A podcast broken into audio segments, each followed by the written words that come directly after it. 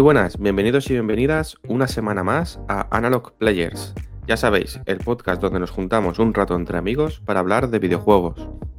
Después de la semana pasada, donde hicimos algo especial con Mass Effect, volvemos a una semana medio normal, volvemos al horario normal también. Veremos hasta cuándo, no sabemos cuánto durará. El horario normal y nada, voy a presentar a los amigos que nos acompañan esta semana. Borja, buenos días, ¿qué tal? Hola, buenos días, Fran. Buenos días a todos. Pues, como bien has dicho, retomamos un poco la, la semana normal, programa normal, con actualidad y, y cositas que estamos jugando. Eh, también muy contento de, de, cómo fue el programa especial de Mass Effect, que nos está dando feedback y a la gente le ha gustado mucho. Y nada, pues, eh, pues comentaremos cosillas y también, pues bueno, iremos analizando la semana. Perfecto. Rafa, buenos días, ¿qué tal? Hola, buenos días. Pues con muchas ganas de hablar otra vez con vosotros, a ver qué novedades me traéis a mí y a la gente que nos escucha y bueno, a ver qué se cuece hoy por esta sala. Chimo, ¿qué tal? Más Effect días, chicos, buenos días. Y nada, vamos a empezar, vamos a contaros un par de cosas. Esperemos que os haya gustado el especial, como ha dicho Borja. Y nada, eh, dejarnos en comentarios en las diferentes redes donde ponemos a disposición eh, el audio. Eh, ¿Qué otros especiales queréis oír? Eh, estamos esperando también vuestras sugerencias, aunque tenemos algunas ideas preparadas. Y nada, vamos, vamos a empezar. Y por último, también nos acompaña César. ¿Qué tal? Buenas, buenas. Pues, pues bien, la verdad que el programita de Mass estuvo guay.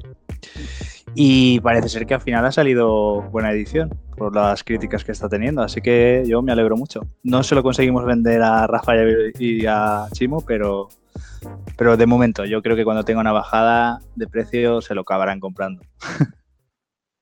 Pues sí, es una de las dudas que el futuro nos resolverá. ¿no? Eh, a ver qué hacen Rafa y Chimo. Con, bueno, con, la, con la, saga dices, de Mass Effect. Sí. Eh, yo, le, si puedo, le daré una oportunidad. El problema es que hay tanta, tantos juegos en la lista. y que el primero, aunque la verdad es que estamos comentándolo, César, también, que ha, sal, ha salido bueno, que teníamos las, unas dudas, unas cuantas dudas. Eh, sí que es verdad que aún, aún así el diseño y ciertas cosas continúan siendo muy parecidas. Entonces, sobre todo yo creo que la primera parte del juego es donde más dureza puede, puede haber. ¿no? en cuanto a juego. Pero yo creo que a partir de ese momento, segunda mitad del primer juego y a partir de ahí, segundo, tercer juego con todos los DLC integrados, que parecen que, que ahí sí que han hecho una muy buena labor integrando todo esto, pues yo creo que es muy, muy recomendable. Pero creo que el principio puede ser tedioso, me da la sensación. Sí, bueno, que pueda, y que pueda llevar la, la, la, ¿cómo decirlo? La mala sensación o la, sensación equivocada de que toda todo lo que es la saga va a ser así, ¿sabes? Alguien que no sepa que existe esa evolución eh, esté jugando al principio y diga, Uf, son, son 150 horas así, ¿sabes? Hostia, que son muchas horas, ¿eh? Yo tengo que acabarme antes, un, yo, me lo, yo me lo pillaré, pero tengo que acabarme antes un par de juguecillos que tengo, aunque sea, porque si no ya será atrapamiento masivo. Yo creo que es un buen juego para, para las vacaciones de verano. Pues sí, puede ser, puede ser. Yo es que lo recuerdo tan con tanto cariño que mmm, se, me, se, me, está haciendo más duro el, las primeras horas del Andrómeda que las que yo recuerdo del 1, ¿eh? pero bueno. Las primeras del Andrómeda son duras, ¿eh? es muy lento. El otro es porque está un poco, pues eso, hecho de aquella forma. Pero es que el Andrómeda recuerdo que es lento, lento. Pero bueno, a ver. mm, es, es una de las obras maestras de los videojuegos, realmente. El primero al menos. Bueno, yo creo que ca- prácticamente toda la trilogía lo es. Así que bueno, yo creo que cada uno, pues poco a poco, cuando baje de precio, que también es buen momento, pues ahí, ahí comentaremos. Nada, sirva esto para decir que ha salido, ¿no? Que ya está a la venta. Y, y para todo lo demás, el especial, ¿no? Y, ¿sabes? Sí se ha vendido mucho. Porque yo he estado mirando, estoy mirando, bueno, hace un rato he estado mirando en el game, en la web, y no hay en ninguna tienda física, ¿eh? según la aplicación. Sí, las ventas saldrán la semana que viene, pero sí que es verdad que parece ser que hay tiendas que, que no lo tienen ya a la venta. No sabemos tampoco cuántas unidades habrán distribuido, pero bueno, ya veremos la semana que viene cuando salgan los números. De todas maneras, ya sabéis que, que el top 1 y top 2 va a estar ocupado por otros juegos. GTA, ¿sabes? Y esas cosas, entonces ya veremos. Pues nada, vamos con algunas noticias, cosas candentes que han pasado las últimas semanas. Empezamos con César, que tiene un par de cosillas que contarnos. Pues sí, una de ellas es bastante chocante. El otro día hablábamos de que la comparación es muy exagerada, ¿vale? Pero hablábamos de que Steam no iba a cerrar, que eso era imposible y otras cosas que creíamos imposibles y cerraron. Pues nada, se anunció, PlayStation anunció que iba a cerrar. Eh, bueno, la parte del foro, ¿vale? PlayStation como tal va a seguir funcionando. Pero es curioso porque yo no sé vosotros, pero para mí los foros de PlayStation, el foro le- que le decíamos, era eh, como para mí era la entrada a los videojuegos como fue Terra, ¿sabéis? El portal de Terra a Internet, ¿sabéis? Para mí era algo así. Entonces, yo soy de los que lo dejó de usar por eh, precisamente los motivos que han dado. Dicen que, que, bueno, pues que llevan funcionando 21 años, que no está nada mal, eh, pero que no se han sabido adaptar a los tiempos, eh, tanto por interfaz como por funcionalidades, y, y se ve que les costará mucho, mucha inversión o mucho trabajo y no, y no van a poder competir aún así con, con lo que hay actualmente, ¿no? Entiendo que apuntarán a los grandes como Discord. Así que yo, bueno, lo que decía, yo era de los que lo usaba mucho y demás, pero también hace muchísimo tiempo que dejé de usarlo y precisamente por eso, porque me parecía que la eh, ya la interfaz no me gustaba mucho y, y luego la comunidad mm, no estaba mal, porque claro, obviamente, como, yo, mucha gente había empezado ahí. Pero no sé, eh, yo recuerdo que probé, creo que fue 3D Juegos, probé Vandal y probé otra, no me acuerdo cuál, y, no sé, sé- no sé si fue por el feedback que tuve con la gente, pero yo al final me quedé en Vandal, por ejemplo, es donde estoy yo. Y, y Meri lo, lo relegué a, a usar el foro del mercadillo, porque eso, eso, vamos, eso era increíble. O sea, yo me acuerdo, yo he vendido muchísimo ahí, tanto cómics como videojuegos, porque era, digamos, el tener lo que ahora mismo está por todos los lados, ¿no? Tiendas de segunda mano bastante fáciles. No vamos a decir nombres de tiendas porque no nos patrocina nadie. Pero vamos, que todo el mundo tiene cerca en su barrio, o más o menos cerca una tienda donde puede vender sus, sus juegos y su tecnología. Y, y en aquel entonces para mí era la salida de poder renovar cosas de ordenador, de consola o comprar cosas de segunda mano más baratas. Y vamos, yo le di muchísimo uso a ese foro. Más incluso diría que, que el, de, el de juegos como tal. Entonces, no sé si vosotros eh, fuisteis muchos muy usuarios de, de Meri Foros, claro, porque PlayStation Web pues, es una, una revista de juegos de electrónica más, ¿vale? No, no creo que despunte tampoco en eso. Pero no sé si lo usabais o qué, los foros en, en su momento, sobre todo. Pues yo sí que, a ver, no sé, ahora no me acuerdo el año que empecé, sería 2000, ostras, 2010, yo creo, era jovencito. Y lo que más recuerdo, eh, no, no, comentaba mucho, la verdad, pero sí que gané una, la que llamaban Meriporra, que la Meriporra de la liga de fútbol gané un año, una temporada entera. Es decir, A apuestas no lo sé, pero, pero la gané con gente que lleva muchos años de experiencia, así que ni tan mal. Luego también eh, eh, un, juego, un juego que se llama Hacksball, que era un juego en Java, de, como si fuera la chapas, pues, pues también se hizo un- una comunidad de ahí. Y interesante, la verdad. Se hacían ahí torneillos y tal. Y luego, pues un poco comentar pues, videojuegos. Sí que es verdad que fuera de, del foro, eh, lo, cuento creo que por primera vez en público, yo que sé, era bastante pequeño. Eh, tenía un blog en, en Gamefilia, que era la sección de blogs de Media Station, y tuvo bastante éxito, la verdad. No, hace ya muchísimos años que no, no había puesto nada ni entrado, pero llegó a más de, de medio millón de visitas, una cosa así. Es decir, tenía repercusión. Y, y lo último ya que entraba era el, las noticias de ventas que un usuario Hiskakun eh, metía en, en, el foro.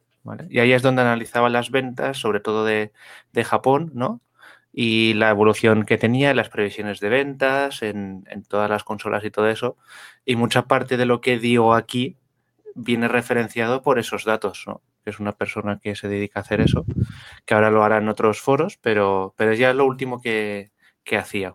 Entrar específicamente cada miércoles o jueves a saber cómo iban las ventas de cada semana o de cada mes, cada año. Así que nada, en eso se resume un poco. Ahora que has dicho eso de, del foro de ventas y tal, me acuerdo que, que había también como para trucos. O sea, aparte de que los Sí. que podía publicar Mary como tal, que eso en un principio ya hemos dicho, eso no va a desaparecer Mary como, como, como revista. Pero en los foros yo me acuerdo, pues eso, de gente que, que a lo mejor jugando descubría algo y lo ponía ahí y entonces te enterabas por eso. Era como la sección de trucos de cuando te comprabas la revista en papel y entonces eh, estaba muy guay eso, la verdad. Yo recuerdo, yo de los foros antes lo he consultado algu- alguna vez para algún truco o algo, pero yo lo que recuerdo de Meditation, que yo creo que ya cerró y que eso antes está en modo consultas y está, fue la época que la gente se creaba blogs y hacía artículos de opinión y tal.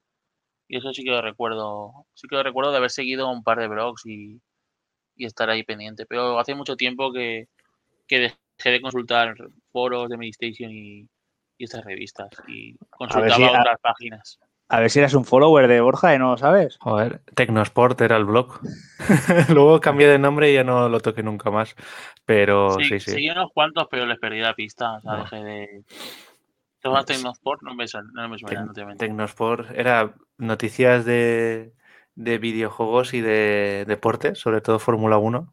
Y como mi imaginación a los 13, 14 años era la que era, digo, pues tecnología de deportes, Tecnosport. Luego era una web de productos de productos deportivos como barritas energéticas y tal. Eso lo descubrí más tarde. Pero, pero bueno, buena competencia hice. ¿Y qué pasó con, con todo el tema de los blogs? ¿Lo, se lo cerraron? ¿No se siguió vivo?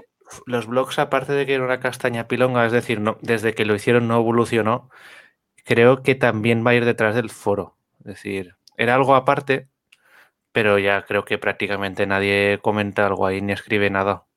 Tuvo un momento muy fuerte.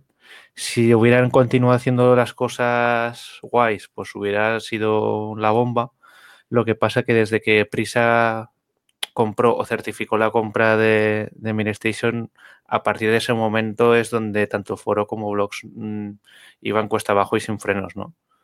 Entiendo que con primaron la revista y lo que es la web en general y lo otro, pues si no das recursos y no y no hay gente encima de, de esas cosas, pues, pues al final no, no tira para adelante.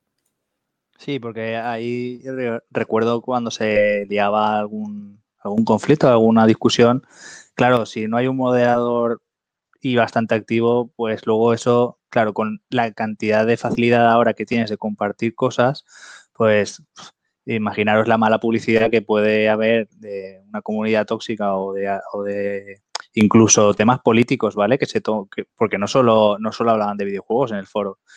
Y claro, luego eso, las capturas que, que si lo ponen en Twitter, que si lo ponen en Discord, que si lo ponen, sabes, en sitios, y eso también te da una mala publicidad por no tener un mantenimiento correcto. Entonces, Eh, claro, al final yo creo que habrán puesto sobre la mesa puntos negativos y puntos positivos y obviamente pesaba mucho más los negativos porque es que se tenían que, tenían que hacer una remodelación entera de, de la sección de los foros. Yo luego lo dejaré, lo hago aquí el comentario, pero me gustaría dejarlo para otro programa porque creo que, que podemos sacar un debatillo de esto y es el tema de cómo veis eh, que se estén fijando todas en Discord, porque ya digo, ya lo hablaremos, ¿vale? Pero eh, mi opinión personal es a mí Discord no me gusta. Pero bueno, ya, ya comentaremos en detalle esta plataforma, porque también como eh, ha comprado Sony un una parte para poder usarlo en PlayStation e integrarlo y tal, habiéndose cargado la comunidad de, que ya tenía, porque en PlayStation 4 tú podías generar grupos de comunidad de, juegos, eh, eh, particularmente de juegos, es algo así como lo que hace Switch, ¿no? Que puedes postear sobre un juego en concreto y así te eliminas el ruido que pueda haber alrededor de, un foro común de todo. Entonces, bueno, eh, está claro que, que lo que ofrece no lo puede ofrecer un foro normal, pero, pero bueno, yo no creo que sea la panacea Discord. Ya sabéis que en la sociedad en la que vivimos que va enfocada siempre a la inmediatez, ¿no? Pues claro, Discord se ajusta mejor más a los foros. La verdad es que yo soy, me, gustan mucho los foros eh, como sistema, aunque ahí podemos ser un poco, un poco viejóvenes, ¿eh, César? Porque la, verdad es que, no sé, la tranquilidad de poder ver eh, los mensajes que, pues a lo mejor, de no entrar una semana y saber que vas a tener bien marcados los mensajes. Bueno, en algunos foros no, se hacía porque eran un poco chusqueros, pero en cualquier foro basado un poco en PHP, eh, tenías ahí perfectamente marcados los mensajes que, que mm, te faltaban por leer o que no habías leído y tal. Lo que no sé si, lo que comentas estos de Ministration se van tendrán alguna comunidad en Discord o no, pero bueno, yo creo que sí que es verdad que ahora que premia lo inmediato, ahora que está Twitch en la cresta de la ola y las comunidades están en Discord, pues no sé, a ver cómo evoluciona el tema, pero al final, pues no sé, es la masa, ¿no? La que decide, la masa la que decide dónde. sí, de hecho, de hecho ahí lo, lo, has dicho que Twitch está en la cresta de la ola la que está a la ola precisamente por esa masa de gente que por no poder hacer otra cosa eh, se ha abierto un canal en Twitch. Pero el bajón que va a pegar en Twitch eh, a futuro eh, es evidente. Pero evidente, evidentísimo. Ah, bueno, si, no lo está pegando ya, pero sí, efectivamente, quien no lo haya petado ya en Twitch y se quiera subir al carro ahora, pues lo va a tener difícil. Es, porque Twitch lleva 5 o 6 años por lo menos y, claro, al final eh, cuando todo se masifica y luego, bueno, es que de Twitch nos da para hablar un rato. Sí. Entonces tampoco, tampoco me voy a extender mucho, pero bueno, yo creo que eh, irá siempre, irá un poco normalizándose un poco esta, esta ola de, de Twitch un poco. Y luego, con respecto a lo que habéis comentado de foros y blogs, yo ahora utilizo el de Anaitu un poco, pero sí que es verdad que em, se ha, como que ha perdido actividad porque hay una, comunidad de Discord en la que también estoy, entonces al final acabas viendo que como quieres estar un poquito metido, eh, vas más a Discord que, al foro realmente. Y Anai también tenía antes una sección de blogs que creo que con el rediseño de la web la, la quitaron, pero algunos Patreons eh, estamos pidiendo que, la vuelvan a abrir porque era forma de que cualquier usuario pues, escribiera un mini articulillo y de vez en cuando los articulillos que estaban guapísimos, directamente los redactores eh, lo, lo, publicaban en la web directamente. Entonces está bastante bien. Muy, muy 2.0, ¿no? Que se diría. Y luego, en cuanto a los foros, mm, cuando más usé los foros fue hace, no sé si era, la verdad es que no sé los años que hará, pero posiblemente unos entre 8 y 12 años o algo así, donde descubrí por, de un podcast que se llamaba Confesiones de un jugador, que hacían en unos chicos en Murcia. Eh, tenían, aparte del podcast, tenían un foro. Ya está, era podcast y foro. Y, la verdad es que era una comunidad súper, súper chula. Eh, me lo pasé muy bien. Creo que ha sido la, comunidad a la que puedo decir que, o la única comunidad a la que puedo decir que he pertenecido muy, muy, muy activamente. Y de hecho, y de conocer gente, de, ir a Murcia, de ir a grabar algún programa con ellos y de, pues eso, de, de, quedarme en sus casas a dormir y, de invitarles a mi casa a, enseñarles Valencia y tal, alguno de ellos. De hecho, el otro día estaba por ahí un chico que se llamaba eh, eh, VSV, que es en Twitch, que es uno, eh, forma parte de, bueno, lo conocí en, gracias a Confesiones de un Jugador. Y, y, la verdad es que está guay, ¿no? Cuando formas parte de una comunidad, no sé, a la gente que estuviese muy activa en la comunidad del foro de Mary Station, la verdad es que les habrá, habrán perdido un, un trocito de, de, sus avatares virtuales, ¿no? Claro. Eh, da, un poquito de pena. Eh, Confesiones de un Jugador, como, como todo lo, como todo en la vida, ¿no? Se puede decir, nació, creció y también se cerró. O sea que, eh, no sé, y cuando llega ese momento, pues siempre te da un poquito de pena. Así que, nada, nuestro pésame a todos los a todos los miembros de las comunidades que estén ahora un poco tristes porque las hayan cerrado. Lo único de comentar que sí que fue una, ha sido una decisión un poco de un día para otro prácticamente. Es decir, creo que lo anunciaron el lunes, un lunes y el miércoles lo cerraron. Pero ya no solo en modo, en modo eh, lectura, es que directamente han quitado todo. Y eso es lo que sí que es verdad que pues da más pena si cabe de ver que todo se ha perdido realmente, ¿no? Después de tantos y tantos años. yo quiero pensar que internamente a nivel de los foros sí que se iría rumoreando hace tiempo, no, porque no creo que hayan sido así eh, para los todos. los foros no se ven. No, ya, pero me refiero que esto haya sucedido de cara a noticias y a cómo nos hemos enterado nosotros que no somos usuarios ya del, foro de Mary, eh, así de radical, pero yo entiendo que la gente que estaba a diario en los foros ya de alguna manera sabrían que eso iba a pasar, ¿no? Se rumoreaba, se rumoreaba, pero el rumor era de una semana, de 10 días, ¿eh? realmente. Sí que es verdad que se veían muchas cosas, pero la decisión final fue de muy poco tiempo y cuando se hizo oficial eh, fueron 48 horas y cerramos definitivamente todo.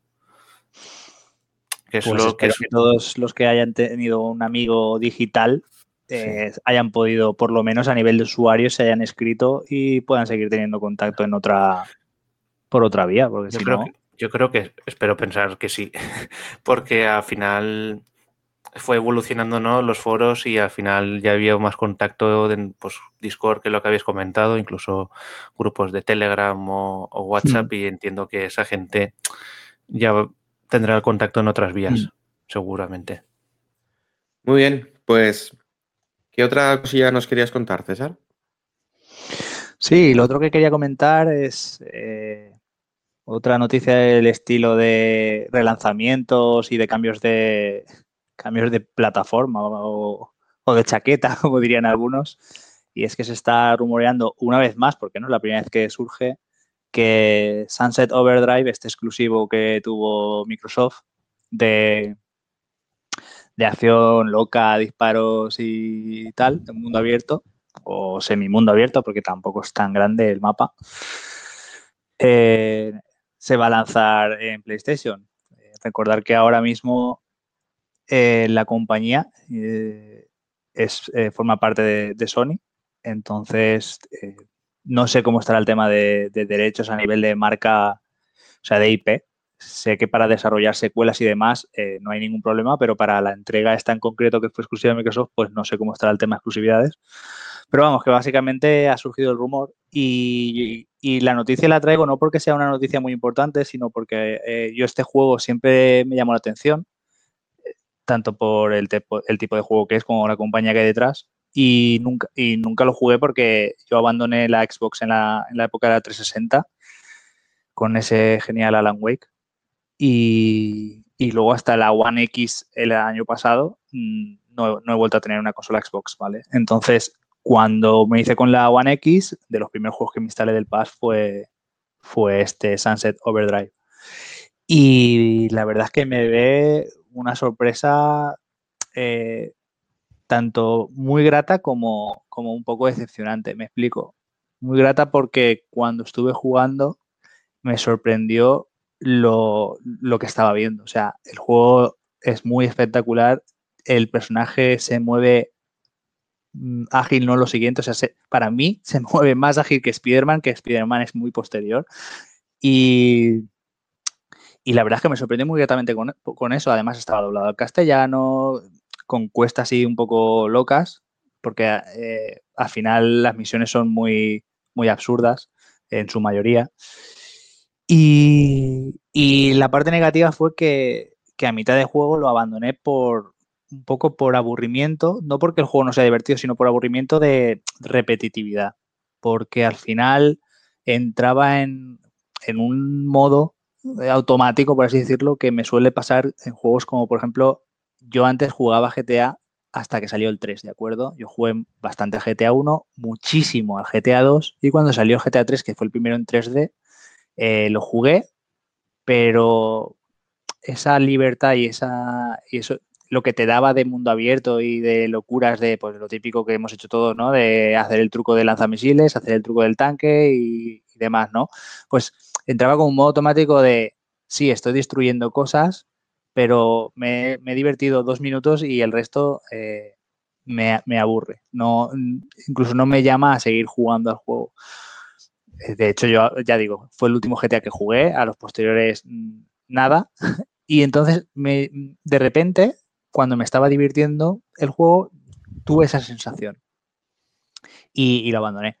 Entonces, eh, nada, la, la, noticia sencillamente era para ver qué opinabais vosotros de, no, de, eh, no tanto así como del juego en concreto, porque creo que no lo habéis jugado, pero bueno, ahora, ahora me comentáis, sino del hecho de que, que salga ahora en PlayStation, porque mucha gente eh, dice que, que, para qué, ¿no? Que si eso, que si eso eh, era necesario. Yo creo que sí, en el sentido de que cuanto más plataformas tengan un juego, sea antiguo, sea nuevo, mejor pero no sé, hay, eh, la típica guerrilla ¿no? de, de, plataformas. Yo estoy de acuerdo contigo, que contra más plataformas, pues mejor. Eh, nunca es tarde para sacar un juego en una plataforma. Y quería comentarte que, bueno, primero, ¿es un rumor o una noticia? No, no, que sí, que lo había dicho al principio, que es un rumor que no es la primera vez que surge. Lo que pasa es que ahora parece ser que hay documentos de registro de marca. Ah, es verdad, eh, por... es cierto. Vale, cierto. entonces pero que puede ser un remake, puede ser una secuela o sencillamente es que se ha registrado Sunset Overdrive, pero eso puede ser muchas cosas. Y por último comentar que efectivamente la IP es eh, ahora es de Sony, porque la IP sí. era de Insomnia Games, no era, mm. de, no era de Microsoft. Entonces, Sony compró hace un par de años Insomnia Games por 230 millones de dólares eso ya, creo que ya lo comentamos en algún Sí, programa, que barato, barato le ha salido, sí. Que yo creo que está saliendo bastante rentable. Y efectivamente, como era IP de Insomniac, ahora Sony la puede utilizar al comprar Insomniac. No lo, no lo he jugado, pero sí que es verdad que mmm, no me importaría darle un tiento. Pero bueno, está, eh, estará ahí, ¿no? En el, en el backlog eterno. Sí, sí, hablando de eterno, ahora que lo has dicho, habrá que ver si, si el sacarlo en PlayStation hace que pueda desaparecer del Pass, porque en un principio ese juego no debería desaparecer del Pass. Porque Microsoft tuvo, o sea, hay, hay pasta de Microsoft por medio. Entonces, no es un desarrollo de first party, pero. pero sí, a lo mejor, es que a lo mejor la editora es Microsoft, ¿no? Claro, sí, sí. Entonces, por eso digo sí. que es posible que siga estando en el Game Ahí, ahí habrá que, lleva, que, llegar a un acuerdo a lo mejor, o primero ver el contrato de cuántos años puede estar disponible X versión, ¿no? Y a partir de esa fecha, pues a lo mejor una edición remasterizada ya cuenta como, como propiedad de Sony, ¿no? Eso yo creo que habría que ir al detalle fino del, del contrato, porque, claro, el juego ya tendrá sus añetes, ¿no? Uf, ¿Seis? muchos, ¿Siete? Muchos. Fue de los primeros de la ¿no? Yo por mi parte sí que sí que me lo compré muy barato, a, no sé, 9, 10 euros, en, como en 2017, 2018. Y justamente creo que me pasó lo mismo que a ti, César, de que al principio está muy chulo. La verdad es que eh, se ve muy bien, jugablemente el personaje se mueve, queda a gusto. Todo lo que se hace, se hace bien, ¿no? Me, me da la sensación. Pero llega un punto que cuando estás haciendo prácticamente lo mismo, pues te cansa, ¿no? Yo no sé si fueron a las 5 o 6 horas. Y lo típico de, vale, está muy bien, pero bueno, me voy a poner con otras cosas o voy a probar otro juego. Y en ese momento es cuando ya no lo vuelves a jugar, ¿no? Mm, Eso es. Pasó, pasó un poco eso. Pero aún así, creo que es recomendable si a lo mejor hacen algún retoque en una versión de PC o PlayStation 5, pues eso podría, podría venir bien, ¿no? Es un. Es lo que has comentado, un juego recomendable que mola jugar, pero que se queda un poco corto cuando vas jugando, ¿no? Así que luego sí que es verdad que creo que sin jugar a Spider-Man tiene similitudes al- a, nivel de movimiento del personaje, de cómo está construido el. Sí, sí. De hecho, es más ágil ¿eh? que Spider-Man. Ya digo que a mí me sorprendió. O sea, así. ¿Sabéis el movimiento este de Spider-Man? Creo que lo habéis jugado todos. O bueno, Fran no lo sé.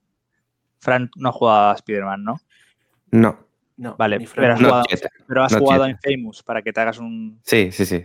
Pues para que te hagas una idea de ese movimiento de que tú siempre estás como, como acelerando, ¿no? O sea, es decir, cuando pierdes inercia porque has hecho un mal salto y no vas Sí. a engancharte con el cable de turno o con eh, la cornisa de turno, aunque toques un edificio, el, el personaje tiene cierta capacidad para escalar de forma rápida y volver a retomar esa inercia que llevabas, ¿no? Pues es que en este es una locura, porque en este puedes grindear por cables, puedes engancharte, puedes usar un gancho, o sea, puedes usar mil historias, o sea, tú jamás necesitas tocar el suelo si quieres, si no quieres, ¿sabes? O sea, yo ya digo que lo jugué mucho después de Spider-Man, el de PlayStation 4, y fue en plan de, joder, pero si es más ágil que el propio Spider-Man, tío, o sea, esta, esta empresa eso lo lleva muy bien, o sea, eso sabe manejarlo muy bien.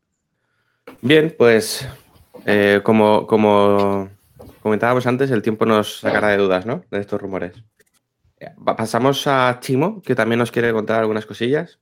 Sí, eh, os quería comentar que el día 7 eh, Sega y en concreto el estudio Ry- Ryuga Gotoku, los, que nos han traído los Yakuza, decidieron hacer el Judgment Day y nos, present- y nos iban a presentar unas noticias relacionadas con Judgment, donde habían rumores de que podía ser el juego para PC o algún DLC, no se sabía exactamente qué, puede ser, podía ser, y finalmente ha sido una secuela del juego Judgment, que ya os he traído en otros programas y os hemos comentado.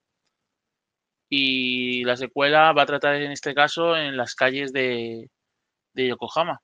Eh, después de una primera entrega donde se resuelve un, un conflicto de este ex abogado, ahora metido a detective, eh, se, habrá un nuevo caso en Yokohama relacionado con, con que a partir de un veredicto de culpabilidad empiezan unos asesinatos en un, en un instituto. Y volveremos a Yokohama, el cual hemos podido jugar en Yakuza Laika Dragon, esta nueva, este nuevo barrio, esta nueva ambientación. Y la verdad que muchas ganas. Llegará el día 24 de septiembre a todo el mundo para PS5, PS4, Xbox One y Series X y S. Y la verdad es que pinta bastante bien. Creo que gráficamente se ve bastante parecido al anterior. Pero bastante ganas de volver a jugar con, con Takayuki Yagami, este ex abogado que parece, parece el mejor la, de la historia. ya sabéis que estos juegos tienen, tienen, son un poco, no, no sé si decir de culto o de nicho, eh, son juegos jugados para, que, para cierto público, y, pero que yo sigo aconsejando, y más ahora que han llegado en castellano, y que creo que al menos darles una, una oportunidad, eh, lo, aconsejar- lo aconsejaría. Además, han habido más noticias relacionadas todo con el mundo de Yakuza. Y es que eh, los creadores ya nos han comentado que a partir de ahora la serie Yakuza continuará con el sistema de Like a Dragon, donde las batallas sean eh, tipo rol, eh, tipo Dragon Quest. Y la serie Judgment se centrará en lo que los anteriores Yakuza tenían y este Judgment también, que es la acción. Bueno, en este Judgment también tenemos eh, la parte de investigación, de seguir casos, de juntar pistas, de buscar. Pero bueno, van a diferenciar entre Yakuza y Judgment en, los sistemas de combate. Y que a partir de ahora van a intentar que todas, todas las entregas de Yakuza y Judgment que nos lleguen al público lleguen de forma global. No, no habrá un, una distancia, una separación de meses entre los lanzamientos. Muchas ganas de coger este Jadman. No sé si vosotros habéis podido ver el tráiler o las noticias. ¿Qué os ha parecido? A mí me parece una buenísima noticia. Se están dando cuenta, y ya tocaba, que Occidente eh, tiene hambre y le gustan mucho los productos eh, asiáticos. Las ventas de Nier han, han, sido buenas. Eh, la recepción de los juegos asiáticos traducidos está siendo mejor que, que, lo fue en el pasado. Y a mí estos lanzamientos globales no hacen otra cosa que confirmarme que las compañías están abriendo los ojos. Y quería preguntarte, Chimo, tú que has jugado, si no a todos, creo que todos, los Yakuza, ¿cómo ves esta confirmación? todos, ¿no? Pero casi todos, ¿no? Te faltará... pero voy a mi ritmo. pero bueno, supongo que ya tienes suficiente criterio para, para decirme qué te parece esta confirmación de que Yakuza se va a quedar como un juego de batallas por turnos cuando siempre ha sido un brawler que es eh, como un yo contra el barrio, ¿no? En, acción real. Y eso se lo van a dejar en Judgment. Entonces, ¿eso tú cómo lo ves? Vale, pues ahí quería deciros que me parece una acción muy acertada y que como he estado siguiendo otros, otros canales de videojuegos donde había gente que decía que ahora ya no podía entrar a Yakuza, que le viene bien Judgment. Quiere decir que esto es un poco falso, este comentario eh, ahora se puede, es el mejor momento para entrar. Porque primero, Jadman donde tiene una entrega más esta secuela, donde vas mm. a tener la opción de Brawler que es, divertida, es entretenida. Y luego el nuevo sistema de error de Yakuza, que empieza con Laika Dragon, no necesitas saber absolutamente nada de los anteriores Yakuza. O sea, es el momento mm. adecuado para entrar a Yakuza si no te apetece jugarte siete entregas anteriores, porque mm. no es necesario. eh, la parte de Laika Dragon, que es el Yakuza 7, eh, deciros que llevo 12 horas, aún estaba en esas 12 horas aprendiendo nuevas mecánicas, nuevos sistemas, eh, y me ha parecido muy acertada. No, no me ha desagradado para nada. Tiene además el sistema de, rol, tiene un modo automático que lo puedes activar y el juego va a decir, los personajes van decidiendo qué opción van a, van a, van a ir usando. Cosa que puede ser útil cuando estás medio farmeando, aunque no es un juego que necesite mucho farmeo de momento, en lo que yo he visto. Luego a ver, tengo que llegar a los niveles finales. Por cierto, ¿se oye mi perro o no se oye mi perro? Sí, sí. Bueno, son cosas del directo, chicos. Sí, es lo que hay. está opinando de Yakuza también. Creo que no está de acuerdo con lo que ha Dragon. Pero bueno, deciros que cuando llega el de Dragon y, y, consiga el final, no sé si habrá que farmear mucho, pero no, no me resultó aburrido el sistema de combate. Y creo que diferenciarlos es un gran acierto, porque no van a sacarte el mismo juego año sí, año también. Vas a tener cosas distintas a los que jugar en, en un ambiente parecido. Además, se me ha olvidado deciros que han anunciado que Laika Dragon es el mejor juego vendido de la, de, la saga. Entonces sí que están funcionando los juegos con estas traducciones y, estos lanzamientos.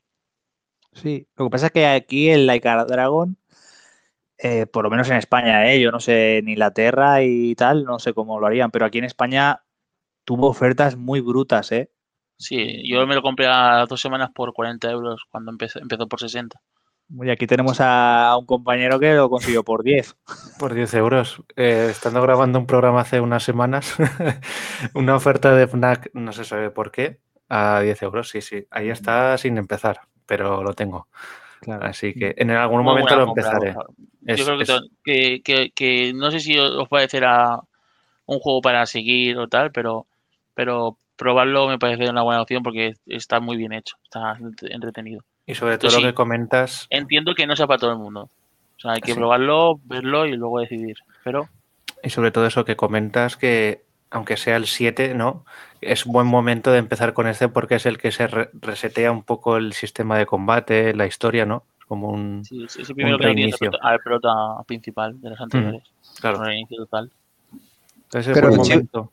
Pero Chimo, ¿te hubiese gustado que se hubiese mantenido el sistema de combate original?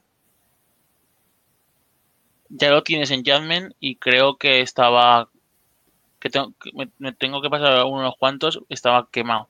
Eh, al ser un detective, hmm. eh, le dan un enfoque donde a veces no estás todo el rato pegándote haciendo parkour. Le han metido, parkour. Han metido en los vídeos estos últimos de, las, de la secuela, he visto mecánicas un charter, donde ves los bordes como branquitos, que, es, que te indican que ahí puedes saltar y colgarte. ¿Sabes? y tiene el, modo de foto para buscar pistas. Entonces no te estás pegando todo el rato estás haciendo varias cosas y tal. En cambio, en Yakuza eh, era, era más todo el rato el brawler que decís. Y creo que le ha venido muy bien el, toque rolero que estoy jugando. Tengo que terminármelo. Y os, adelantaré qué tal dentro de unos meses. Porque todavía no he hecho el análisis aquí en, en algo. Pero, pero creo que, que, le ha quedado bien, que han tomado buenas decisiones, que, que tienen que avanzar de alguna manera la saga. A ver, yo creo que son aciertos por lo que, por todo lo que comentáis. Perdón. Eh, quien no ha entrado ya a Yakuza, dudo mucho que entre a los a los Yakuza anteriores, porque siendo un juego tan de nicho y estando para mucha gente la barrera del idioma, yo le veo un acierto cambiar el género, teniendo ya el Judgment, que el primero ya salió eh, traducido, y ahora el Yakuza 7, que es lo que decíais, un reboot, básicamente, de la saga o no un reboot, pero otra trama, ¿vale? Entonces yo, yo la verdad es que sí, yo igual la gente, lo que ha comentado Chimo antes de que la gente decía que, que ya no iba a entrar en Yakuza dentro en Judgment, yo creo que decía más en parte por eso, de para qué voy a entrar en Yakuza en los primeros. Si me ponen los Brawler teniendo el Judgment que está en castellano, ¿sabes? Yo creo que igual iba por ahí, pero sí, sí, yo, yo el, el, el Judgment lo probé, no me lo he pasado porque a mí los juegos se me hacen largos y tengo que jugarlos cuatro veces. Pero el sistema de combate me pareció muy loco, o sea, de poder coger una moto y de, o lo que haya por el escenario y reventarle al otro. Y el Laika Dragon le tengo muchas ganas, ¿eh? La verdad es que sí que le tengo muchas ganas, pero hay tanto juego de rol que, que lo tengo en cola. Pero sí, Yo, yo creo que es una, yo creo que es una, es un acierto. Y de hecho, no me extrañaría que a partir de ahora, por ejemplo, la saga, igual César dice que no, pero que la saga Persona, porque el Striker, o el, el o el Scramble, cuando salió en Japón que se llamaba, recibió muy buena acogida y crítica. Si no descarto que cuando vayan sacando un Persona hagan algo así del rollo. ¿eh?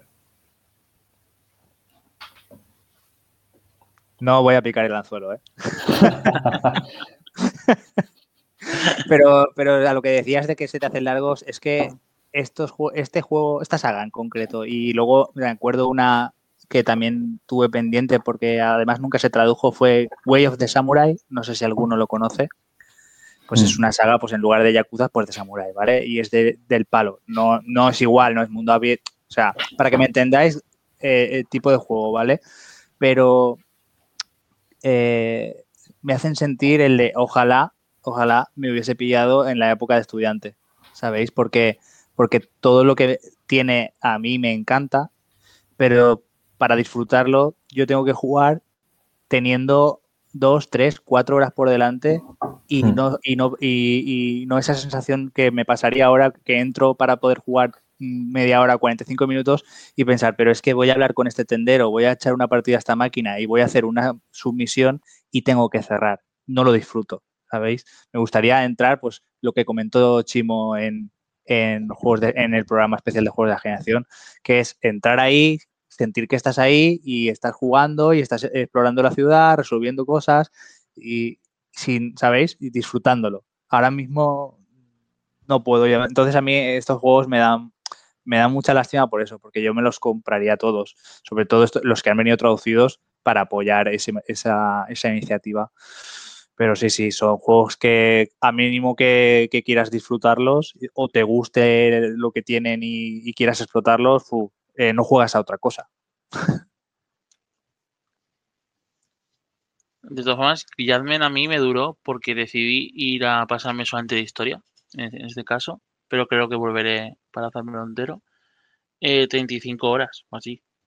No, o sea, es, es largo, pero claro, el problema es si tienes el, el gen este completista, Claro, creo que son 80 horas. claro. Para. Claro, ya depende de cómo te lo tomes. Yo el de Last of Us, parte 2, me lo tuve que pasar en dos tandas o tres. Pero porque al final yo digo, hostia, llevo ya 10 horas en un juego y me- de repente me apetece cambiar. Y luego volver a retomarlo. Y aunque el juego me está encantando, pero es eso de... Hay tanto que, que cuando estoy muchas horas en un juego digo, hostia, eh, tengo aquí otro que quiero jugarlo, probarlo aunque sea, y eso me pasó.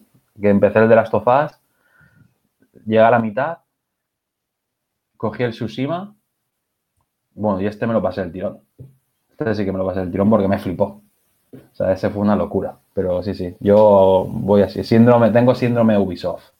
Tengo que pasarme los dos o tres tandas siempre los juegos. Hablando de The Last of Us, ¿sabéis que ya sois minoría en esta sala los que no habéis jugado The Last of Us parte 2 y os lo habéis acabado? Ahí estamos. Ahí Y parte, y, y uno. yo solo. Y parte uno. Bueno, parte 1, obviamente. Parte uno también soy yo. Chimo, que- Chimo, Vale, voy cogiendo en directa de. Me vais a tener, me, me vais a joder el calendario de juegos a, a pasar. eh, te los tienes que pasar ya. Ese spoiler cast tiene que suceder más pronto que tarde. Eh, eso que comentaba Rafa de las horas del, del Last of Us, claro, pasa un poco lo mismo. En mi caso, como tampoco he tenido tiempo de prácticamente nada más, bueno, sí que el Super Mario 3D World a medias, pero es que claro, el de Last of Us parte 2 a mí me pone prácticamente 40 horas, ¿eh? Y no es un juego de rol ni es un juego teóricamente de los largos, ¿no? Al final no deja de ser una aventura en acción y es largo. Que yo encantadísimo, ¿eh? Con lo bueno que es. Pero claro, lo que dices, ostras, si me apetece el Super Mario 3D World, me apetece el Returnal, me apetece. Claro, si dices el Mass Effect, pues el Mass Effect se te van las horas, ¿no? Igual que Persona o los Yakuza. Entonces, es complicado conjugar juegos largos cuando tenemos tan poco tiempo, ¿no? Pero bueno, yo creo que poco a poco vamos sacando esos juegos adelante. ¿Habéis jugado al, al Death Stranding? Comprado está, ¿eh? Pendiente. Yo me, lo, yo me lo pillé de salida y la verdad es que me, me mola mucho, pero es que me pasó, o sea, lo que digo ahora. O sea, no sé cuántos capítulos tendrá, no sé si igual tiene 8 o 10 o alguna cosa así, ¿vale? Creo que estoy al final del capítulo 2 o a mitad del 3 o algo así. Del 3 no he pasado seguro. Eh, en How Long to Beat pone que el juego, la historia principal 40 horas y media. Y eh, la, la- el- el- lo de todo, cuando lo pasas toda la, la completion es esta, 110 horas. Yo llevo 30 y pico horas en el capítulo 2. O sea, me lo tuve que dejar. Es que iba, to- o sea, yo hacía, iba para todos lados andando, como, no sé, Algo estás haciendo mal. sí, no sé, era el típico rider que le llaman cada, con una hamburguesa cada cinco minutos, porque si no, no lo sé, iba de un lado para otro, ¿sabes? Pero sí, sí, o sea, algo... Pero es, es lo que digo, o sea, mm, a cada uno al final le dura el juego eh, lo que le tiene que durar y a mí este dije, hostia, 30 horas, pero si me podía pasar un juego perfectamente. Y aún no sé nada de la trama. Sí, es lo que dicen en, tandas. En Mass Effect, por ejemplo, de pequeño me pasó lo mismo. Es decir, al principio, primera parte del juego tal, una tanda, luego otra y el final otra, ¿no?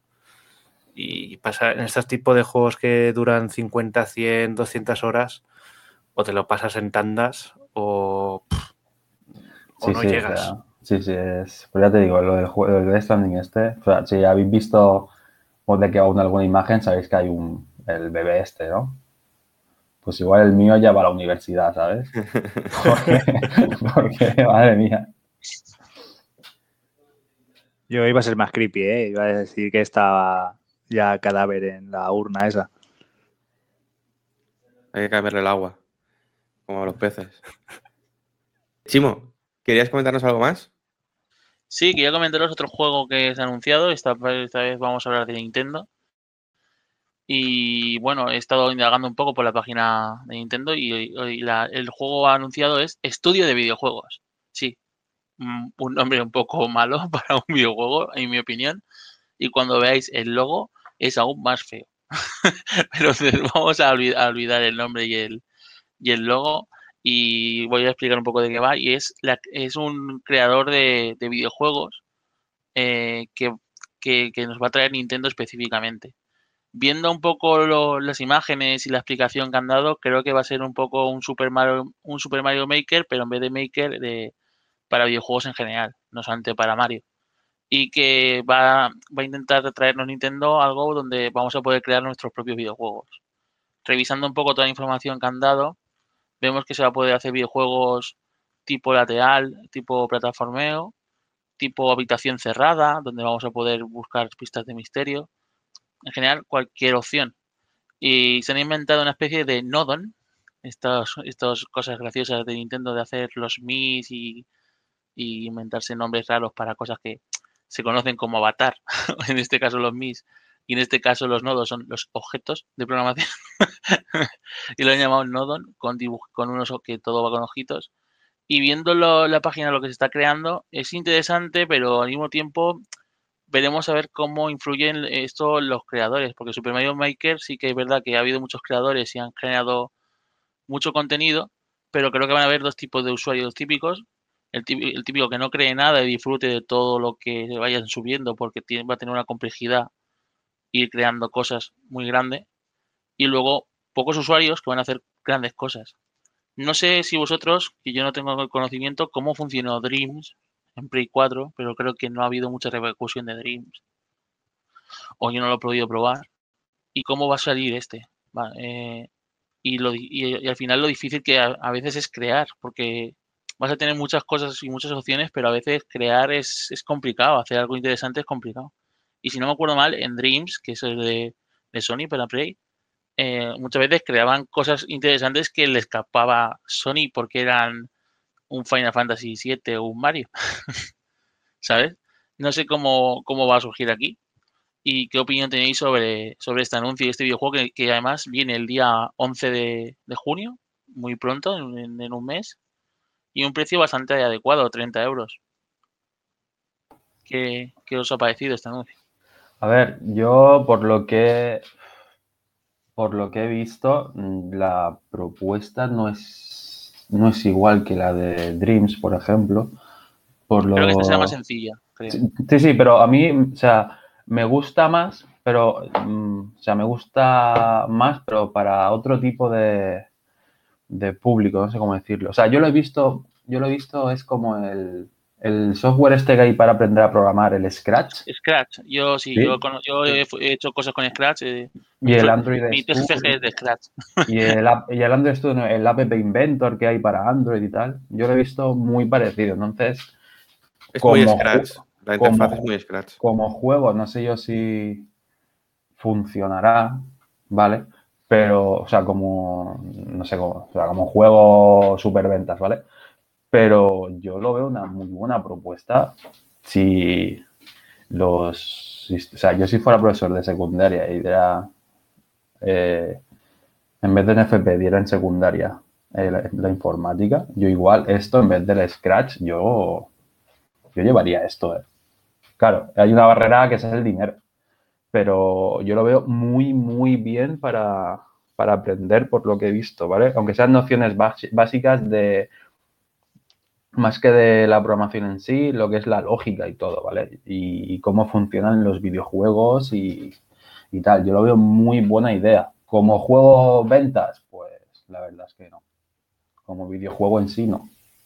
Eh, al fin y al cabo, Maker, eh, tú puedes crear que no va a ser un superventas y ha sido un superventas porque lo que el contenido que han creado otros, o sea, igual la cantidad de gente que, que crea contenido es poca, pero han creado tanto contenido y tan bueno que yo he llegado a ver, engancharme viendo a gente jugar, viendo cómo pasaban eh, en Mario Maker en este caso son o pantallas de hazlo lo más rápido posible o pantallas de troll, pantallas complicadas y ha funcionado. Entonces, este juego va a, ser- va, va a funcionar si hay una, hay una pequeña eh, público usuarios que crean contenido eh, interesante. Porque va a funcionar muy, muy parecido. Estoy viendo que aquí están publicando en las imágenes que, que eh, todas tus pantallas las vas a publicar y las vas a poder descargar los, los demás usuarios. Y va a depender mucho de, de la creación de estos usuarios. Por eso, por eso va a funcionar si trabajas como desarrollador para Nintendo haciendo tú los juegos con, ese, juego. Por eso digo que yo lo veo más como para aprender, más que para jugar en sí. Que igual luego las cosas que haga la gente son divertidas, que no lo descarto. Pero, lo veo más como gente que va a comprar esto y solamente va a jugar, no va a crear, ¿sabes? Seguramente. Y otros que solamente van a querer crear. Va a haber ese, ah. esa, diferencia. Yo creo que Nintendo no lo está vendiendo solo para jugar, ¿eh? De hecho, creo que lo enfoca justo, justo para lo, contrario. Lo, enfocan para, para aprender y para crear. Pero la realidad es que luego hay ciertos usuarios que no crean y solamente juegan. No sé cómo estará el tema de, comunidad, de la comunidad, como tú comentas. Yo lo veo un juego ideal para, pues, eh, los típicos padres que tengan hijos en edad ya, pues que pueden fomentar la, creatividad y entienden eh, mm. lo que están haciendo, tal. es decir, no, muy, no muy pequeños, pero, pero pues ya sí, pues algo más mayores. Yo lo veo ideal para, para que, pues eso, fomenten creatividad y, y y vean lo que es, pues, programar entre comillas que al final, pues eh, creo que les puede venir bien a, los chavales de cara al futuro. A mí me parece una genial idea. Eh, y, y, me parece que es, por lo que he visto, mucho más sencillo de hacer algo aquí que no en Dreams. En Dreams, Dreams es, digamos que es muchísimo más potente el editor y casi como que tienes que hacer un, un pequeño máster para, para, hacer algo chulo en Dreams, ¿no? Hmm. Eh, y esto parece que es más inmediato, que te va a costar menos hacer algo jugable. Sí, a mí, a mí la idea me mola y es lo que os digo. Yo si fuera Nintendo haría un, no sé cómo decirlo, un pack o, una suscripción, ¿vale? Para, para las entidades, bueno, para los institutos o lo que sea para, ¿vale? Al final ellos ganarían dinero porque el instituto pagaría un, ciertas licencias a menor coste, pero yo es que lo veo de lujo para, aprender, además que con cosas de Nintendo que son ya bastante eh, atractivas de por sí, ¿vale? Lo que tendrá el juego. Estoy de acuerdo, ¿eh? Contigo, Rafa. Es una muy buena idea. Eh, siendo una buena idea, creo que tienen el mundo Scratch ya para no gastarse dinero y, para atraer. Pero el Scratch se queda corto. O sea, el Scratch al final no es, pero bueno, no vamos a entrar en temas de programación, mejor.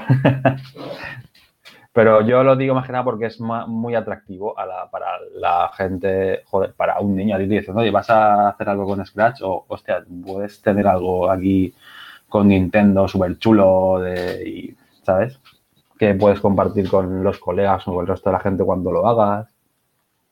Yo lo veo una muy buena iniciativa si lo hacen bien. Si se queda en un juego, mm, bueno, pues será un juego divertido, pero se quedará ahí. Sí, yo creo que estoy con vosotros. Es la parte buena de Nintendo, ¿no? Que saca de vez en cuando, que son juegos pues más enfocado a un público infantil, juvenil, ¿no? Y es de aprendizaje. Yo lo veo de, esa forma. Eh, la Switch tiene mucho tirón, también tiene mucho tirón a los padres que compran a los hijos la consola, ¿no? Y una, pues algo que puede suponer positivo es pues este tipo de juegos, ¿no? Que ya más allá de juegos es pues creación o aprendizaje y a mí personalmente no le puedo poner muchas pegas, ¿no? La única pega es que no sabía que el nombre del juego en, España era estudio de videojuegos, porque se anunció como Game Builder Garage. Búscalo, por favor. Sí, sí, pero. dime si eso no feo. dime si eso no feo. Claro, pero yo digo, estudio de videojuegos, ¿qué, narices es esto, no? Y digo, ah, pues es el Game Builder Garage de, que habían anunciado el otro día, es el mismo, ¿no? Y que sale el mes que viene casi sin, sin avisar. La única nota negativa es que aquí no sale en físico, por lo menos en, en Europa, España. En Estados Unidos sí. No sé si. Me extraña porque al final es el juego de Nintendo, pero bueno, también si es digital, pues, pues no sé, Al final Es que no estos juegos no comer tienen mucho sentido físico, ¿eh? Sí. Más Porque- que nada, pero que no sirva de precedente, ¿no? Es lo único. Ya, Es lo pero es que estos que juegos eh, son, son principalmente para compartir, para crear, para descargar y que seguramente se actualizará con algunas cosas que al final el físico no tendrá no tendrá eh, no tendrá mucho sentido.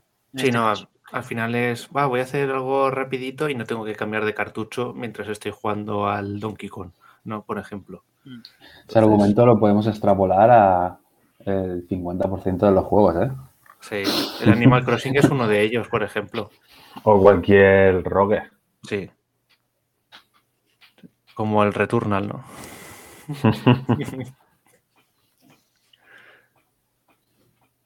Esperaba peores comentarios del logo. O sea, yo estoy, estoy flipando con. O sea, no- Nintendo suele tener mucha creatividad, pero sus logos. A ver que lo, que lo vea porque lo había visto, pero no me he fijado. Y tra- Pero- vete a la página de, de la ISO. Hombre, pero no está tan mal, ¿no? Bueno, está tan mal. O sea, eso Hostia, a ver, la E con esa con los dos ojitos es. Joder, pero es. No sé. No me parece tan catastrófico, ¿eh?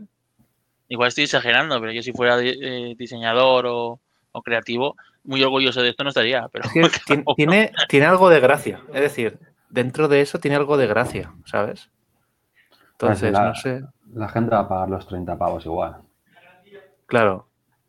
yo estoy bastante convencido que lo voy a pagar. Y también estoy bastante en contra de lo que decís de que esto está dirigido, va a ser para infantil. Creo que van a estar creando videojuegos gente de 20 para arriba. No, no, yo no he dicho que esté enfocado para infantil, yo he dicho que yo lo enfocaría para un, si, para un público más joven, si, no sé, para fomentar un poco el tema de los videojuegos, para que, porque al final parece que es un tabú el instituto de videojuegos, ¿sabes? Estudiar videojuegos es un tabú. Es incompatible, pues yo lo veo una, una, eso lo he dicho eso, que lo veo una buena Por- oportunidad. porque tienes el esto de que es un tabú, porque yo tenía la sensación de que se estaba abriendo mucho, que había másters, que había carreras eh, orientadas a... No, cuando digo un tabú es, de- es que los videojuegos, pues el típico idiota que sale, el- no sale un psicólogo, o sea, donde en Antena 3, o no sé quién Ah, salió. sí, bueno, sí, Que no, es que aquí, madre mía, o que por jugar al Fortnite igual ya se piensan que vas a salir y vas a coger un, yo qué sé, y vas a darle tiros a, ¿sabes? A quien sea. O pues jugar a cualquier cosa, al jugar de las, no sé, a cualquier juego. Yo Sí, creo sí. que aún sigue siendo un poco de que está así de, Efectivamente. os vais a volver locos, ¿sabes? Y por, las por las reacciones de mucha gente a, a entrevistas como esa, te das cuenta de que hace mucha falta de educar sobre, sobre lo que es el mundo de los videojuegos. Sí, por eso, por eso poco No a se poco puede hay hacer que- nada porque esa gente le está echando la, la culpa a un medio de su falta de, de ganas de educar a sus hijos. ¿Sabes? Echan la, la culpa a los medios, al cine, a los libros, a los videojuegos. Cuando Totalmente que educar es el padre o, o la sociedad o nosotros, las Mm. personas. Sí, bueno, el padre, bueno, los padres, eh, bueno, también el instituto hace mucho, con, como sea los profesores y tal. Yo, por ejemplo, yo me llevo el Baba Is You y les hago jugar al fútbol todo para que aprendan bases de datos y todo, ¿eh?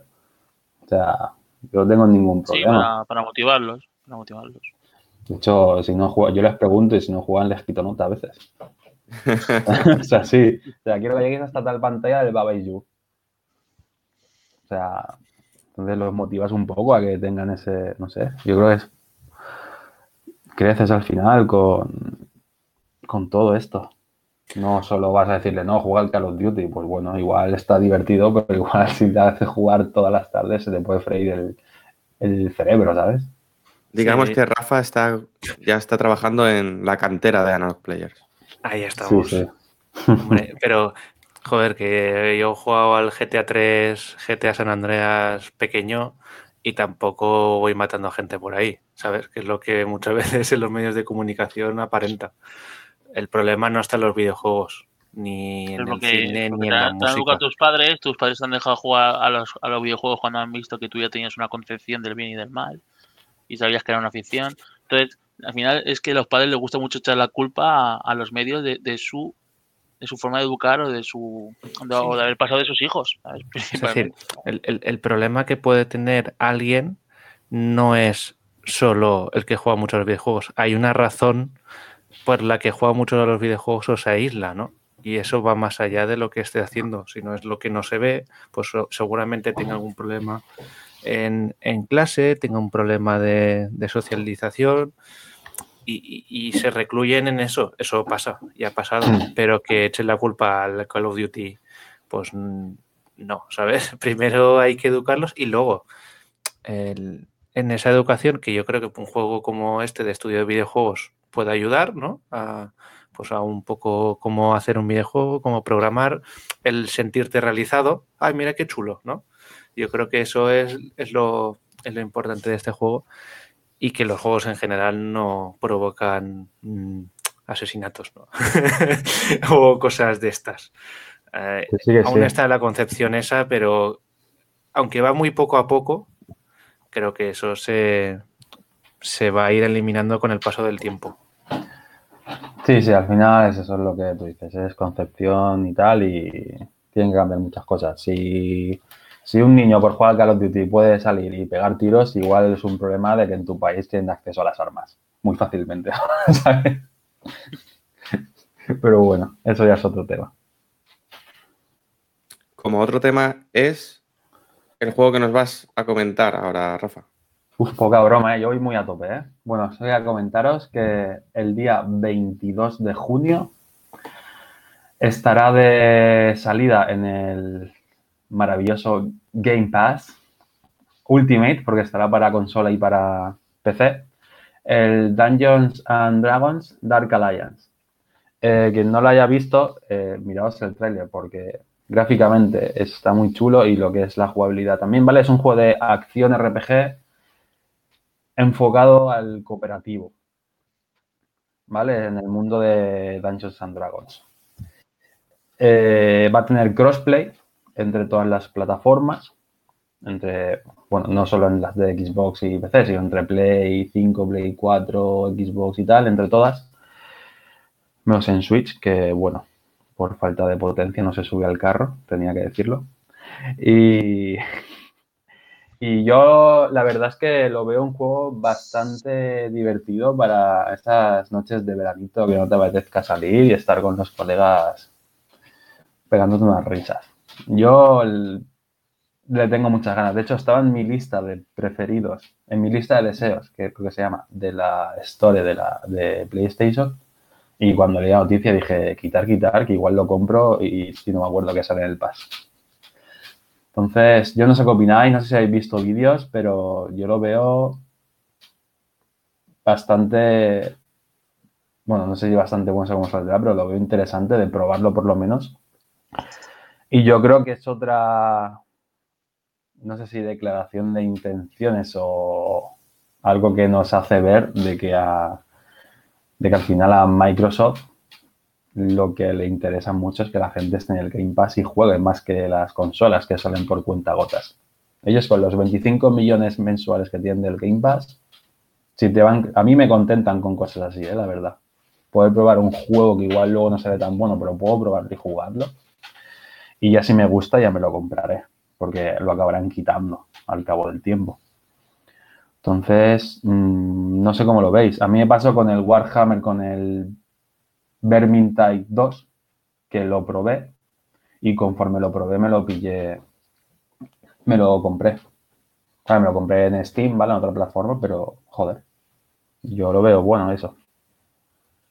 Yo he visto algún gameplay, la verdad es que el juego me llama muchísimo la atención.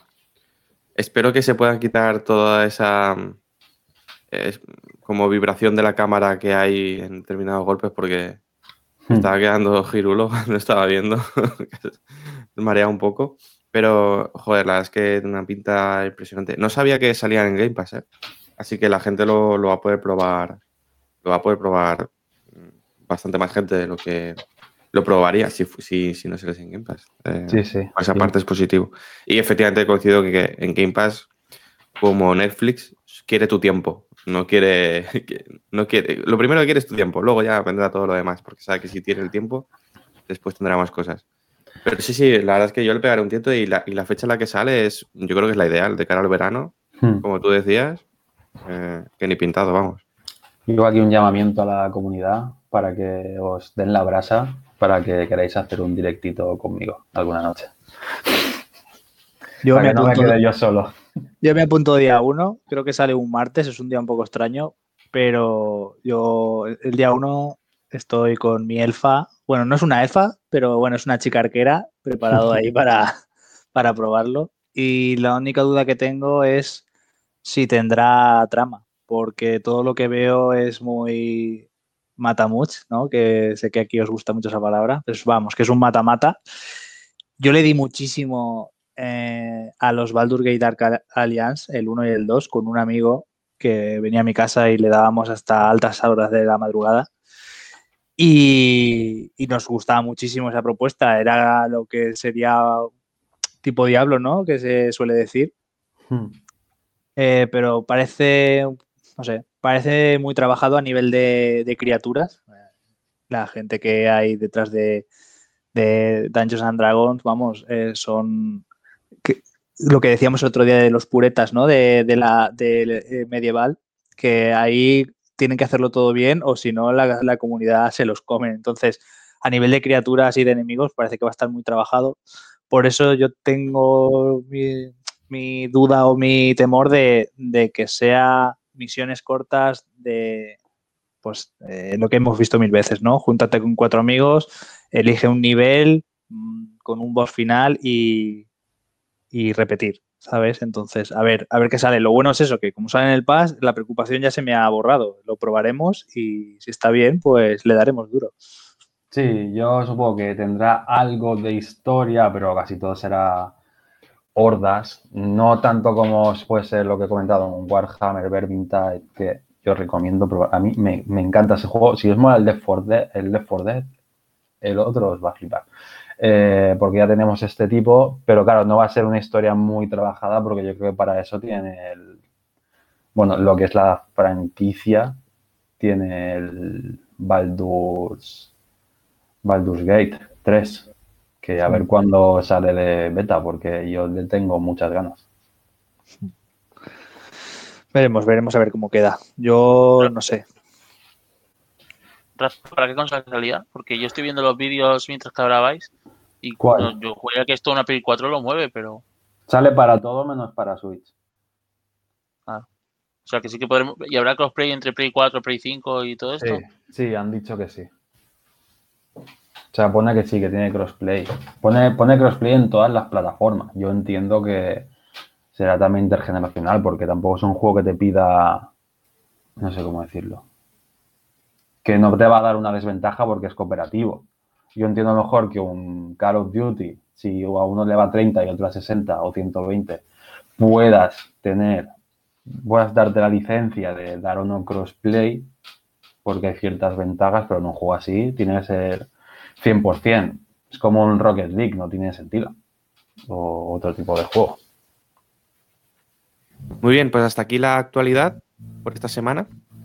Vamos a mm, hablar de algunos jueguecitos que hemos estado jugando. Concretamente, y si nos seguís un poco en Twitch, hemos jugado a Returnal. Concretamente, Rafa y Borja. Aunque fue Borja el que hizo un poco el streaming, pero Rafa también la pegaba bastante. Así que vosotros diréis, chicos. Sí, eh, como ya hemos ido, hemos ido hablando durante los últimos programas, eh, tanto Rafa como yo nos calentamos y, y compramos el Returnal. No pudimos jugarlo eh, en, la, en el día de lanzamiento porque MediaMark Online no sabemos qué hizo, pero, pero a la semana siguiente, el sábado siguiente, eh, justo en el, en el programa de Mass Effect, eh, nos enviaron la notificación para poder recogerlo y el lunes lo recogí y el mismo directo que está en Twitch y que resubiremos en YouTube en breves eh, es cuando empecé la, la- el juego, la historia del juego. Y nada, lo que es el Returnal, para los que no lo sepáis, es un juego de estilo roguelike eh, de la compañía Housemark, también conocido con juegos como Resogun o, Next Machina. Y al final, pues como roguelike es un juego en el que va- tienes que ir avanzando a través de, de- una serie de salas, ¿no? Y, y matar a una serie de enemigos para poder ir eh, mejorando las armas, eh, eh, extras, pues ir mejorando lo que es la partida, una partida que es cerrada y que, y que tienes que llegar hasta una, una sala final, donde está un jefe y cargártelo, ¿no? No sé, ya hablamos en su momento de, de este estilo de juegos como, como Nuclear Throne, que Fran también está retransmitiendo los, todos los lunes en Twitch de Children of Morta creo que también tiene un estilo, Enter the Gungeon, etcétera, etcétera, etcétera. Eh, este juego que está en, es en tercera persona, eh, llevamos a, una chica, eh, Selene, en el que eh, te despiertas en, tu nave, que ha caído, bueno, has caído al lado de, bueno, en un sitio con la nave. Entonces ahí tienes que investigar qué pasa y, y por qué te has despertado, ¿no? Porque estás, recuerdas vagamente o con lo que te deja en el escenario, eh, vas recordando, no recuerdas, pero tienes indicios de que he pasado por aquí antes, ¿no? Entonces, eh, juega con eso, juega con el, el ir avanzando, el, el, recoger la mejor arma para poder recordar el, motivo del que estés ahí. ¿no? Eh, tampoco voy a profundizar mucho, mucho más porque obviamente no he podido jugar todo lo que, lo que me gustaría, si ya lo analizaremos más adelante, pero eh, yo me centraría pues eso, en, en, que la jugabilidad del personaje es, es eso, en tercera persona, muy, muy divertido, muy directo y, destacaría eso, que el, el sistema, pues el, el, apuntado, el cómo se mueve el personaje, la, la, el avance, la progresión, creo que está muy, muy cuidado. Eh, todo tiene un, un sentido natural. Y, sí que es verdad que, por ejemplo, no has pasado la primera run completa, pero eh, sí que, aunque pierdes toda la progresión de, por ejemplo, subida de armas, subida de, de personaje en esa run, sí que conservas ciertas habilidades o ciertas, ciertas particularidades que te permiten luego ir avanzando más rápido en, las siguientes runs, ¿no? Eh, hay un momento que, por ejemplo, para abrir ciertas puertas necesitas un, una espada cuerpo a cuerpo, que eso a la primera hora, segunda hora ya, ya lo tienes, ¿no? Y eso, por ejemplo, se te, se te guarda. Entonces, luego que antes de ya hacer la, la, primera run, ¿no? El primer boss, ya puedes ir avanzando más rápido porque esa fase de, eh, de mapa en la que tengo que ir a coger el, el, la espada cuerpo a cuerpo, ya no tengo que hacerlo y ya voy más directo, ¿no? Entonces, ese arranque a lo mejor te puede costar al principio, que eso lo podéis ver en el directo, de hora, hora y media, luego ya puedes ir a media hora, 20 minutos y eso, ya te digo, en dos veces que lo hagas, ¿no? O tres, el primer boss está, está completado. A partir de ahí, pues entiendo que habrán pues más, más ambientes, más salas, más recursos y todo irá en progresión. Yo también destacaría, eh, aparte de que a mí personalmente me gusta cómo se ve, es un estilo, ya comentamos, eh, estilo alien, ¿no? Recuerda un poco la, la estética de tanto de la protagonista como de, de, de del, bueno, del resto de, de ambientes. Y, y, también otra cosa que destacaría mucho es el, el, la utilización del DualSense creo que desde eso Rafa también lo comentó, desde que desde el primer juego que lo utiliza o que lo tengo yo, que es el del Astros Playroom, ¿no? Que venía con la PlayStation 5, ningún juego creo que había aprovechado, por lo menos de los que tengo, ese, ese DualSense y ahí notas todo, notas eh, cómo cae el agua, notas cómo avanza el personaje, las piedras, eh, el, el avión cuando está cayendo, ese tipo de cosas que, que, te hacen una mayor inversión en el juego y pues todo compactado, la verdad es que por lo que he podido jugar es un muy, muy, muy buen producto. El que cueste 80 dólares, bueno, 80 euros, que realmente lo puedes ver ya a 60, ¿no? Eh, que es el, el precio estándar de un videojuego, eh, sería otra valoración.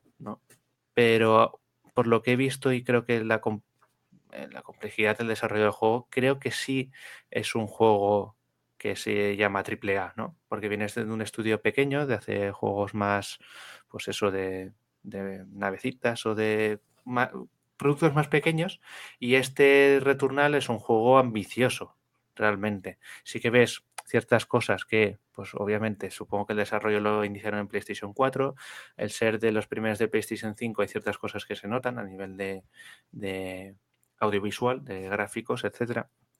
Pero creo que es un juego que a medida que te vas metiendo, te va recompensando y, a quien le guste este, estos roguelikes, creo que es un juego muy, muy a tener en cuenta. Y creo que prácticamente está todo bien hecho, ¿no? No puedes decir algo que sea algo un 10, una perfección, pero tampoco hay cosas que estén mal. Lo único que destacaría es el susto que me pegué con una serie de, no son larvas, eh, bueno, cosas que caen de los árboles, ¿vale? Que te atrapan.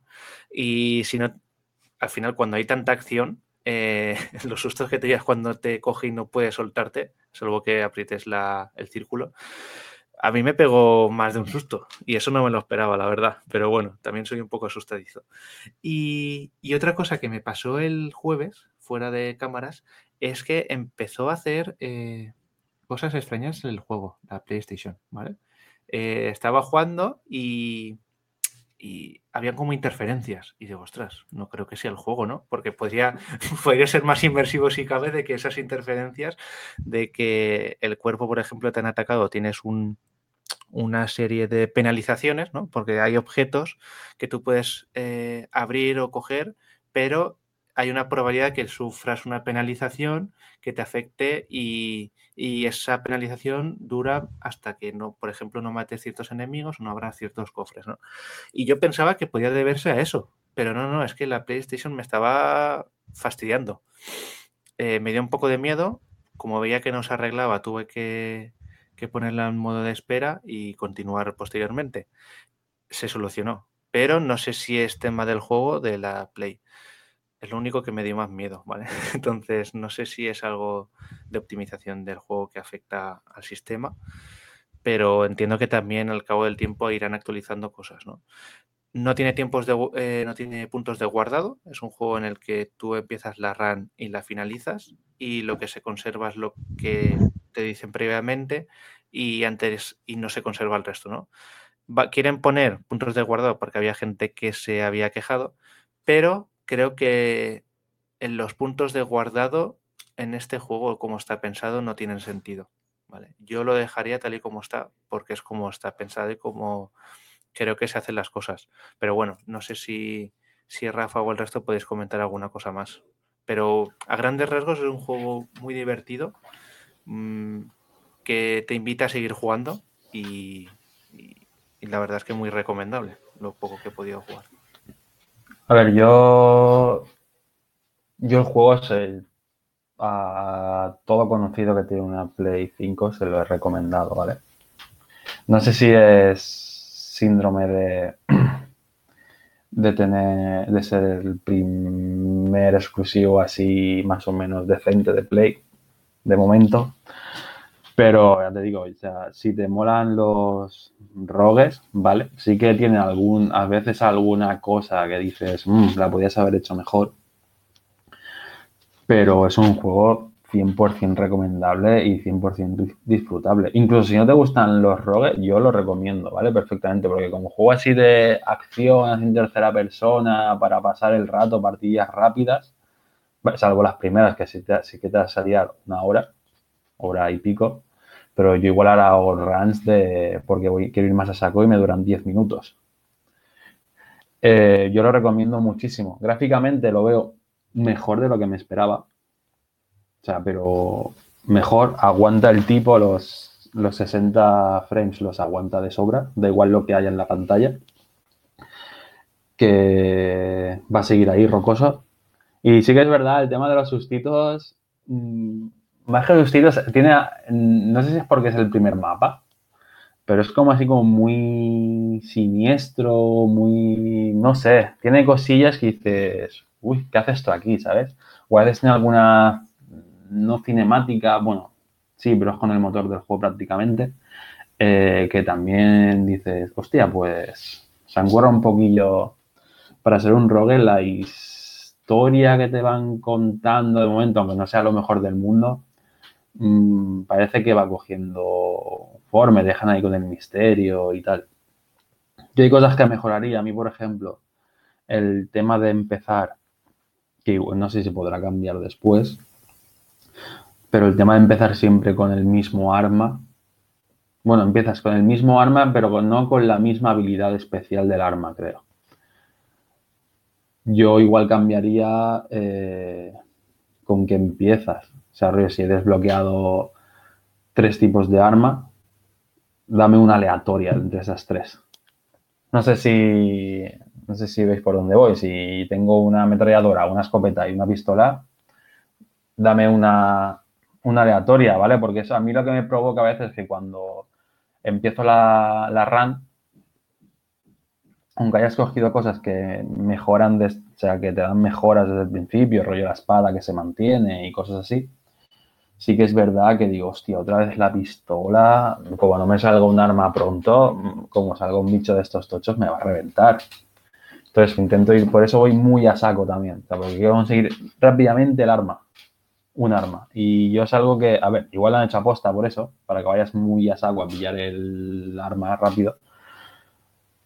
Pero yo lo cambiaría porque sí que he notado, o, soy yo que en cada bucle, ¿vale? Yo voy al revés que el mundo se ve, en cada bucle soy más malo o la, o la dificultad aumenta, porque a mí cada vez me cuesta más llegar al boss.